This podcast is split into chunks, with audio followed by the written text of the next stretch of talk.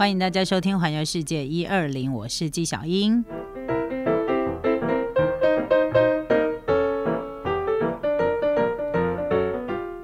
今天跟大家介绍的是东北地区的仙台，好逛、好玩、好住的地方。好，那讲到这个仙台呢，我们要特别来介绍。如果你到了仙台之后，有一个地方呢，请你一定要来这个地方看一看。这一家店叫做 Itagaki，这个 Itagaki 是一家从一八九七年就在仙台市已经有成立的水果店，历史相当的悠久。它从东北一带附近的产地，北到北海道，南到南九州、冲绳等地，所有日本的农会或者是。个人栽种的店家，他都会或引入到这家水果店来卖，都是美味又安全的蔬果。而且在这里可以直接吃到来自日本各地所生产的水果，而且除了水果之外呢，他们也有使用新鲜的水果所制作的甜点跟果汁。所以这家店呢，除了买水果吃水果之外，你可以呢喝得到新鲜，吃得到健康。早上的时候最适合来这里了，因为呢，就让最新鲜的来自全日本的蔬果唤醒你一天的开始是吧。好，所以这个地方呢，它会有所有来自全国的日本农会里面，算是很很棒的一些商品水果都会到这个地方来，而且重点是来这里买便宜一点啊，就是 比你在其他地方买价格，我觉得会实惠一些。那离这一家水果店呢，大概走路五分钟，你就可以吃完了这个新鲜水果的果汁跟甜点之后呢，就带着你们家的。小宝贝们直接来到超人气的面包超人博物馆。目前全日本只有四个地方有面包超人。博物馆东北地区的代表直接就是在仙台。那当然带小小孩来到这个地方呢，不只是他们不想走，因为在这个面包超人博物馆里头呢，它应有尽有，除了各式各样的商品店铺，然后呢也有电影啊，有一些互动的媒多媒体可以一起呢跟小朋友一起玩，然后呢还有体验区让小朋友可以学习做面包。特别是这里呢有许多的宽广空间，打造成一个面包超人的世界，所以呢可以让小朋友在这个。地方尽情的放电，你一整个上午或一整个下午，全部都可以把小孩丢在这个地方。我跟你讲，票给他买下去，入场门票给他买下去，小孩丢在这里，这样就对了。而且呢，会有非常多的工作人员在这里陪着你的小孩玩。你只要找一家咖啡厅，好好的在那边喝个咖啡，然后视线不要离开你的小孩，这样就好了，好不好？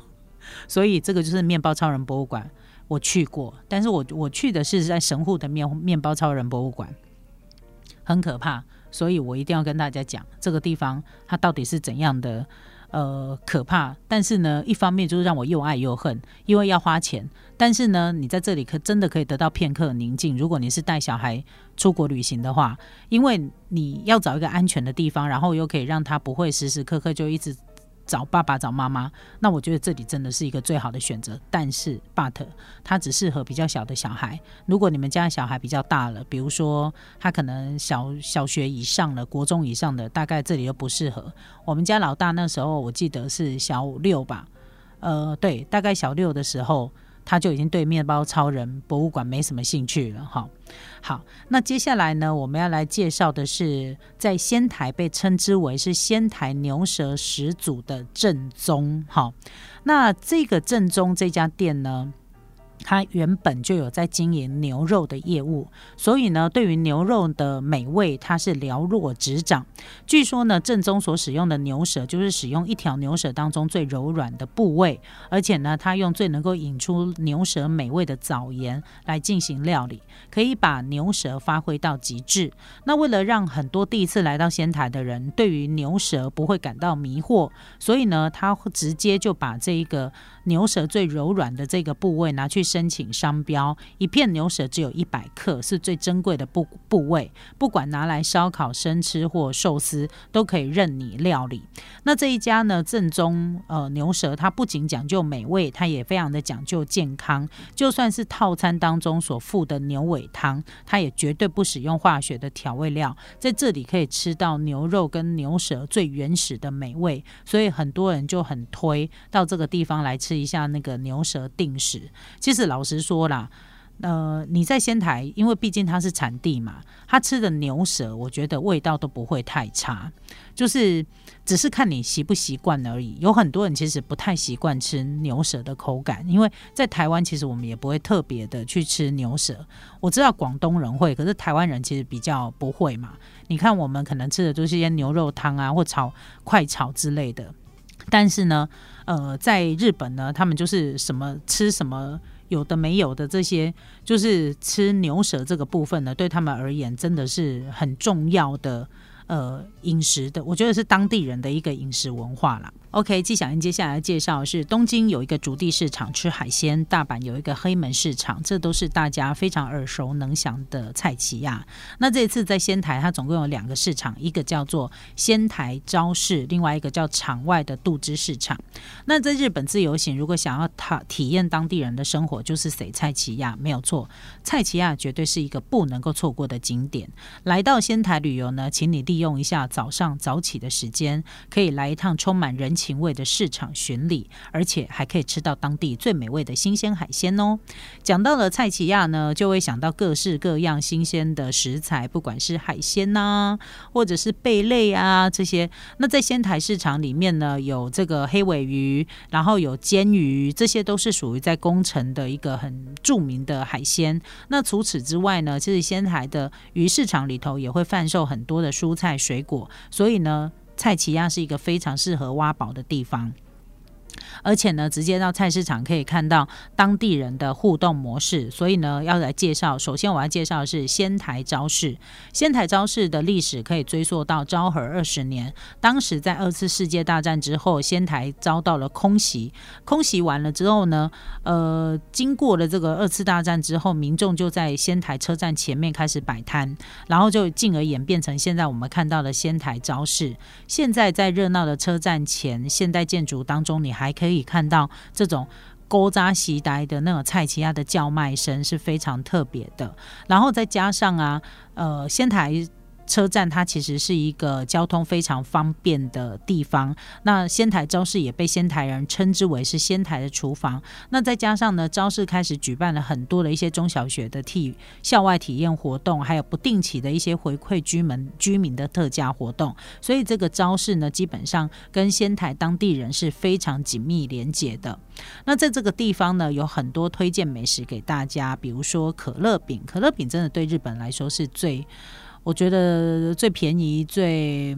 最容易取得的一个小食，不管你在什么地方，都可以有它当地好吃的可乐饼店。那在这个招市当中，当然有一个炸物店呢，随时都会看到有人在排队。它的炸物种类多达二十几种，光是可乐饼，它就有原味、南瓜、栗子等等各种各样的口味让大家选择，是当地人非常热爱的名店。而且因为它的可乐饼又不贵，很便宜嘛。就随时买了，随时就可以吃。所以呢，在仙台招市当中呢，可乐饼店就是看到最多人排队那一家就是了。当地人爱吃哈。那另外呢，还有就是五百元就可以吃得到的海鲜冻。那其实你想到五百元日元对日本来讲，真的就是铜板价。那它这样子一个海鲜冻呢，分量不会太多，它比较适合食量比较小的人，就是你可能要吃很多种，像我这种就是爱夹就得换呢，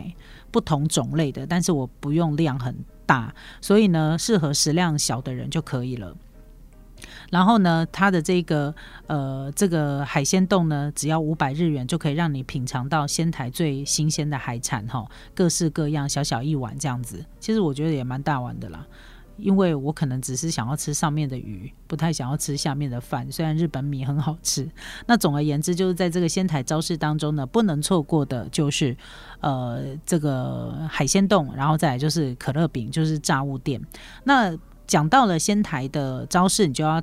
谈到它场外的杜之市场，因为杜之市场它没有仙台超招市那么样的有历史，因为它是在仙台历经了地震的震灾之后，在二零一一年的三月底的时候才多了一个这样的一个场外市场。那其实它就是在中央，就是在仙台的那个拍卖市场外面的一个场场外市场，它又结合了现代超市的设计，有三十二家的店铺都在室内，所以不会因为天气而影响了大家来这里逛街的兴。